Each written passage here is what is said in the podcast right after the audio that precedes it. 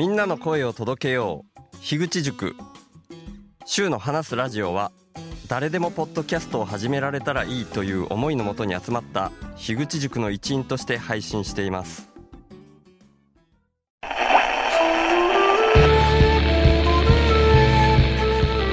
週の話すラジオショートバージョン。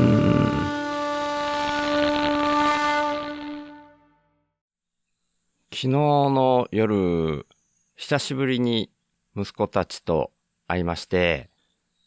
やっぱちょっと気持ち悪いから昨日って言った以上は 日付の方先に言いますね。タイトルコールを言った後に毎回言うようにしようって前回言ったばっかりなのにやっぱ僕が気持ち悪いだけなんで、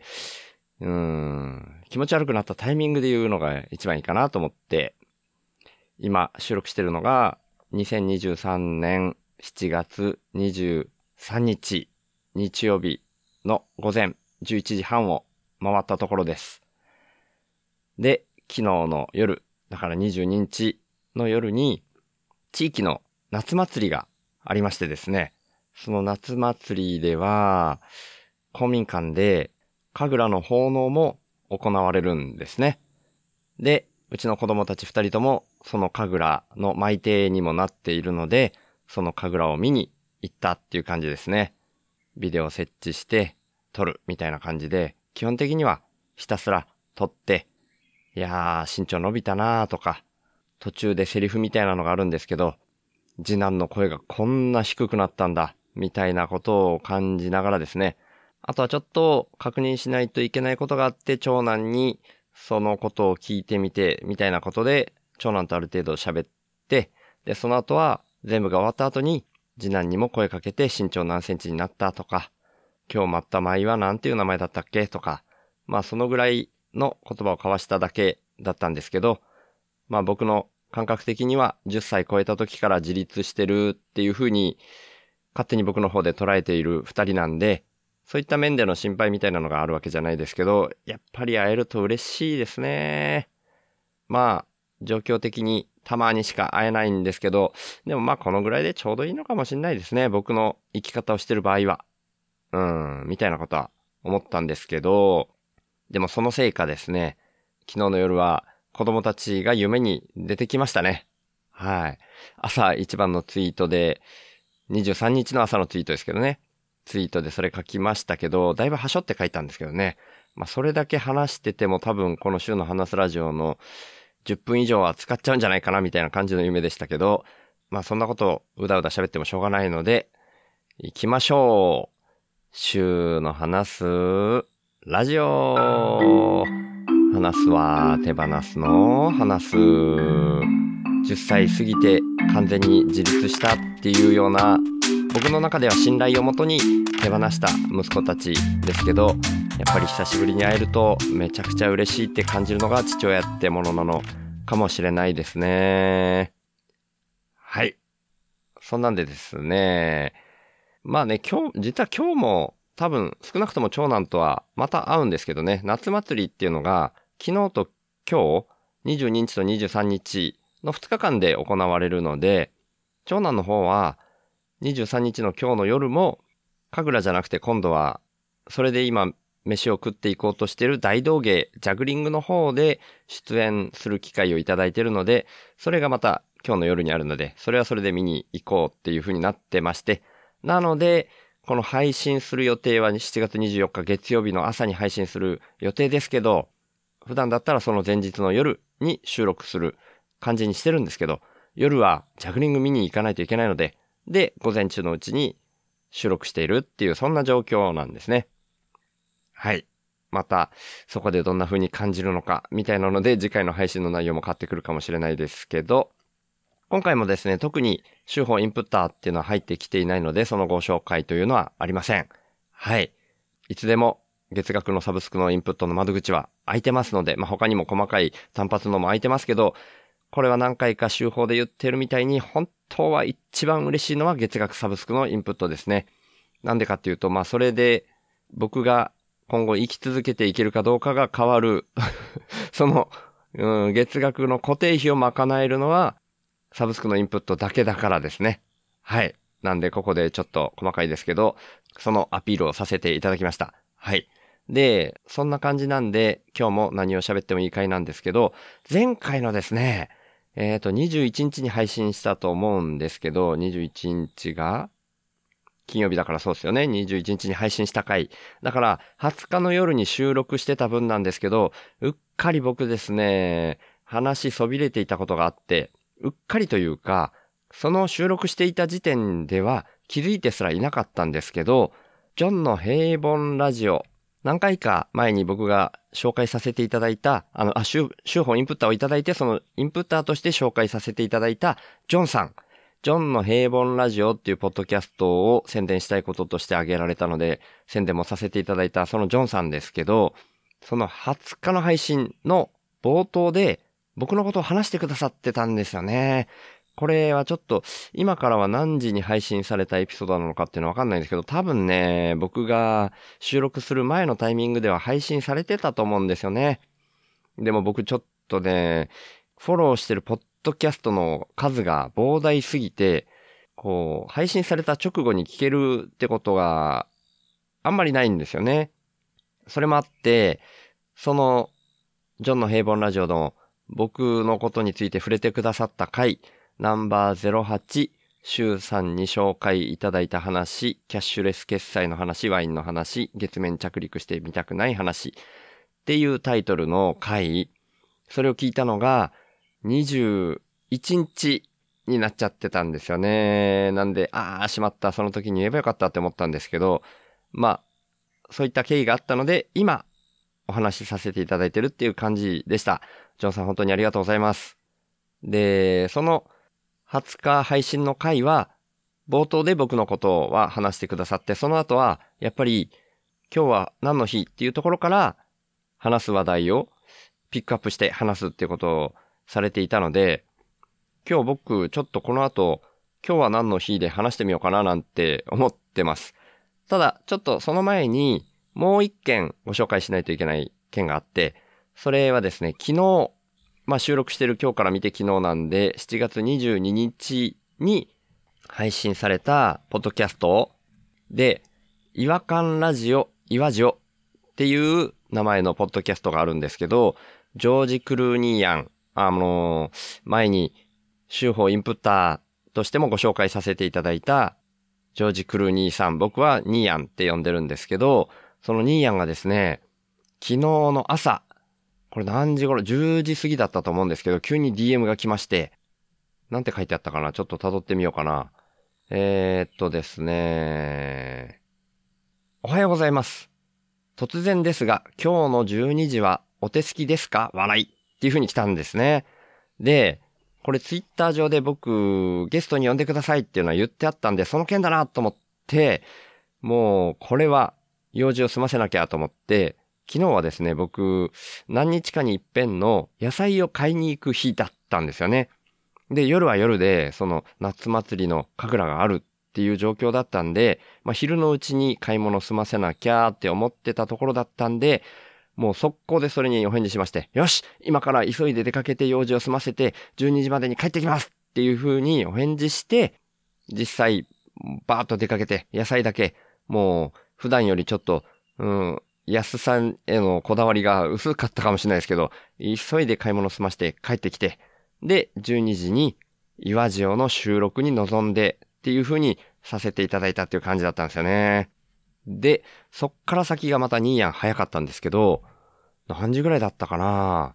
もう配信された時間僕わかんないですけど、夜になってメッセージが来まして、何時に来てんだこれ。あ、夜の、昨日の夜の9時48分に来てますね。配信完了です。かなり聞き応えがあり、二人では生み出せない収録で感無量です。みたいな感じで続けてメッセージくださったんで、で、その後、僕は寝る前に聞いた、みたいな感じだったんですけどね。いやー、本当に面白くて、その、僕が喋ってる部分に関しては基本的にほぼノーカットで出してくださってたんで、ありがたい限りでした。で、しかも、今日ですね、ニーヤン、そのことについてツイートしてくださってまして、あんまり自分でこんなこと言いませんが、この回はマジで必聴です。特に周さんをご存じない方は、その入り口としてご活用ください。新人類にして新人類です。これ言葉で言うと全然わかんないですけど、最初の新人類は新しい人類っていう感じで書いてあって、2個目の新人類の真は真実の真ですね。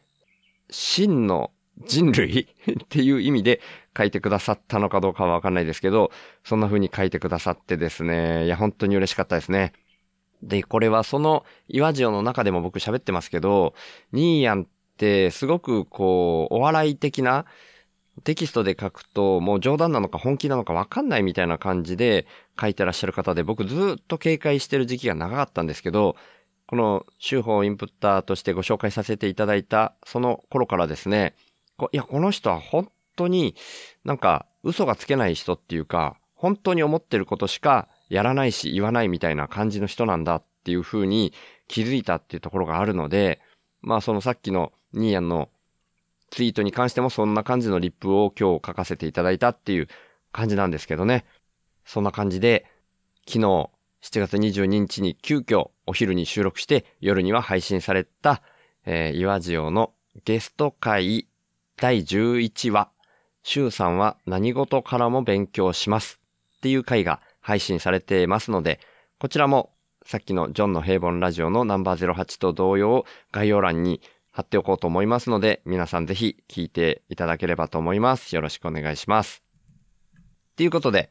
さっき言ったみたいに、ジョンさんに習って、今日は何の日のお話をしていこうと思うんですけど、まあ今は7月23日なんですけど、まあ配信日が7月24日の朝に配信するっていう風にもう予定してるので、7月24日の今日は何の日っていうところから話していこうかなと思うんですけど、7月24日はスポーツの日らしいですね。まあこれは僕がちょっと今日は何の日っていうふうにさっき検索して、まあ上の方に上がってきたあるサイトから丸パクリなんですけど、スポーツの日、かっこ2020年ってなってて、2020年は東京オリンピック開会式の予定日だった7月24日に変更されるってなってってるからな、あ、なんかこれ事情的にはいろいろ裏でごたごたややこしいことがあったっぽい感じで、7月24日がスポーツの日ってなってるっぽいですね。はい。裏事情までは全然遡りません。はい。で、だから、まあちょっと軽めにスポーツについて僕がどんな風に捉えるか、みたいな感じなんですけど、僕、このなるべくお金を使わない生活っていうのに、もう数年前からと最後でいつも言いつつ、もう数年というか7、8年前から入ってきつつある気はするんですけど、でも、ここ、この家賃1万5千円の賃貸に引っ越してきてからが加速度的に早まってきて、その頃からっていう感じで僕は思ってるんですけど、スポーツって本来いるっけみたいな感じで考えた時期がありました。まあ今でもその名残はあるんですけど、今はそこまで極端には思ってないんですけど、なんか根っこから深掘って考えるってした時に、人間の体が鍛えられるみたいなのって、本来は生きるために、あ、だからこれ野生動物とつなげて考えてるんですよね。野生動物で筋トレしたりする動物っていないけど、まあそれこそ僕んちのそばに出るイノシシとか、すっごいパワー持ってるんですよね。だからそういう生き延びるために必死で動いている間に、それが筋トレになってるみたいな、まあ、スポーツと筋トレは厳密に言うと違うんでしょうけど、まあ、ちょっと僕の中ではニアリーイコールみたいに捉えてるところがあって、そういうので、いらないみたいに考えてた時期があるのと、まあ、今はそこまで極端に考えてないって言いつつ、今でも全然僕スポーツやらないんですよね。それはまあ時間があんまりないっていうのもあるんですけど、なんかこのアウトプットが先っていう僕の観点でいくと僕に一番向いたことっていうのの中にスポーツが入ってきてないっていう感じなのかななんて今思ったりしてますね。ただ僕ね、これ、手法で何回か話したことあるかわかんないですけど、テニス肘っていうのになってるんですよね。まあ最初になったのはプログラマー時代に左手の肘がテニス肘になったのが最初だったんですけど、まあタイピングがやりすぎというか、特にコピーペーストのコントロールを押しながら C ボタンを押す、コントロールを押しながら V ボタンを押すっていうのがコピーとペーストになるんですけど、それのやりすぎみたいなので、左手の小指を使いすぎて、テニス肘になったみたいなとこあったんですよね。で、今はそこまでタイピングが多いわけではないので、でも、まあ編集かな、ポッドキャストの編集で、今度はマウスをクリックする機会が多いっていう風になってると思うんですよね。で、それでだと思うんですけど、今僕右手がテニス肘になってて、で、以前そのプログラマー時代に整形外科を受診したのかな、確か。で、その時に、まあ、痛みが引いてからですけど、その握力とかをもうちょっと鍛えた方がいいですね、みたいに言われたんですよね。だから要するに筋力不足なんだとは思うんですよ。なので、これはまあしょうがないんで、楽しくてっていう、そういうイノシシが生きるため、楽しくてというかやりたいことをやって、うん、まあだから生きるためにみたいなイノシシが、それで筋肉がついていくみたいな形とはちょっと順番逆になりますけど、やりたいポッドキャストを編集する右手 そう、まあちょっと大げさなんですけど、そういうテニス肘にならない右手になるために、ちょっと右手だけでも、まあでも同時にやった方がいいだろうから、両方の手の握力を鍛えるみたいなことを徐々にやっていきたいなと思ってはいますね。なんで、お医者さんは痛みが引いてからっていうふうにおっしゃったんですけど、まあ痛くない角度を探して徐々に徐々に、そんなにどうせ僕厳しい筋トレなんかできないんで、うん、徐々にちょっとこう、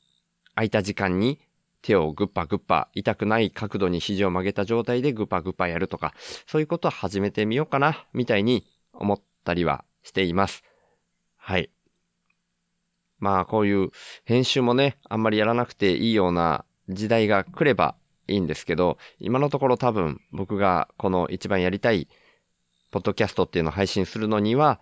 まだ右手に負担がかかる時間っていうのは続きそうな気がしてるので、そんな風にやっていこうかなという風に思ってます。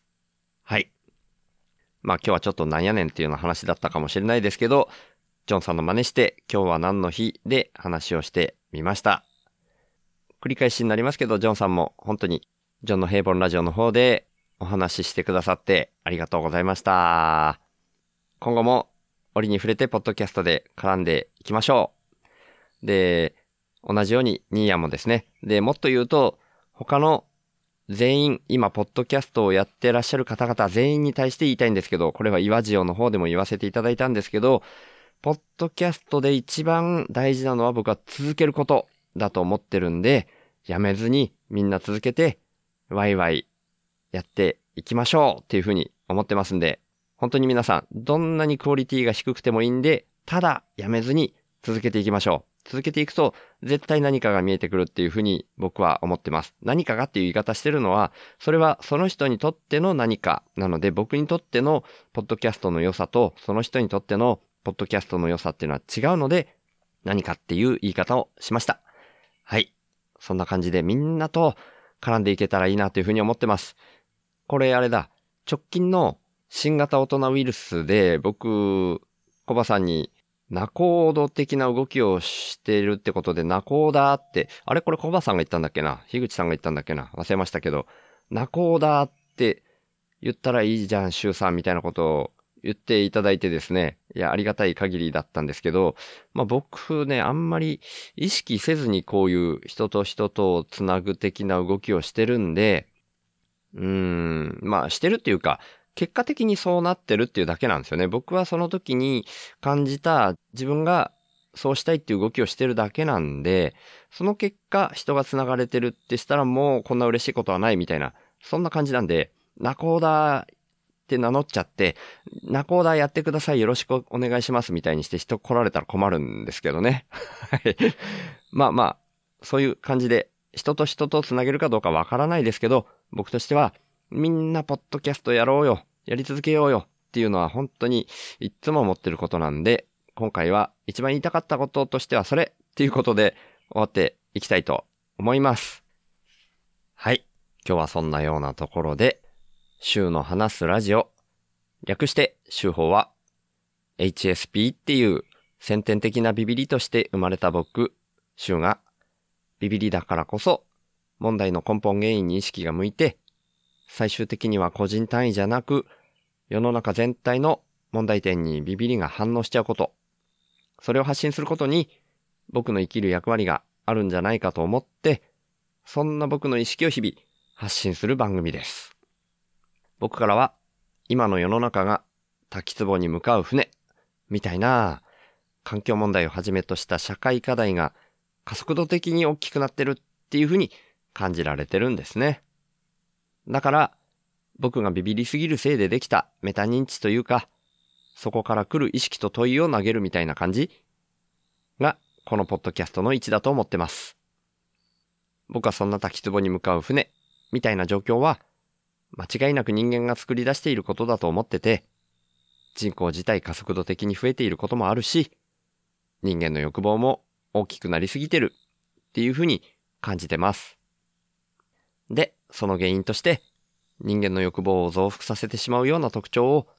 だんだん強めてきてしまっているお金っていうものが一つあると思っていて、そんなお金みたいな何かが入ってこないと、インプットされないと、自分からもアウトプットを出さないよーみたいな交換条件的なインプットが先な構図も感じてます。だとしたら、アウトプットが先な構図に逆転させることで、滝壺に向かうスピードが緩和されるんじゃないかなって思ってます。で、そんなアウトプットが先っていうイメージなんですけど、生きていくために最低限のことで満足するみたいなのも大事だと思っていて、だから僕はこの手放すをテーマにしてるんですけど、僕は幸せっていうものは相対的なものでしかないっていうふうにも考えてて、人との比較って意味じゃなくて、自分個人の単位で見たときに、沈んだ状態からちょっとマシになって浮かび上がってくる。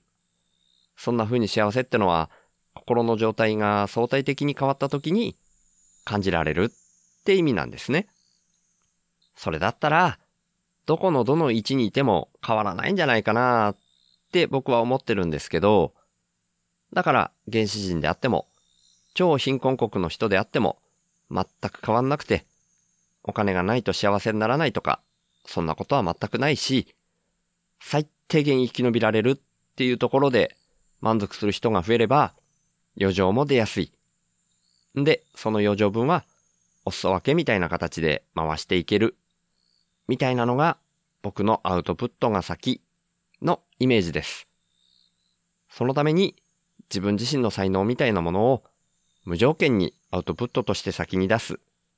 みたいな動きが大事だと僕は思ってるので、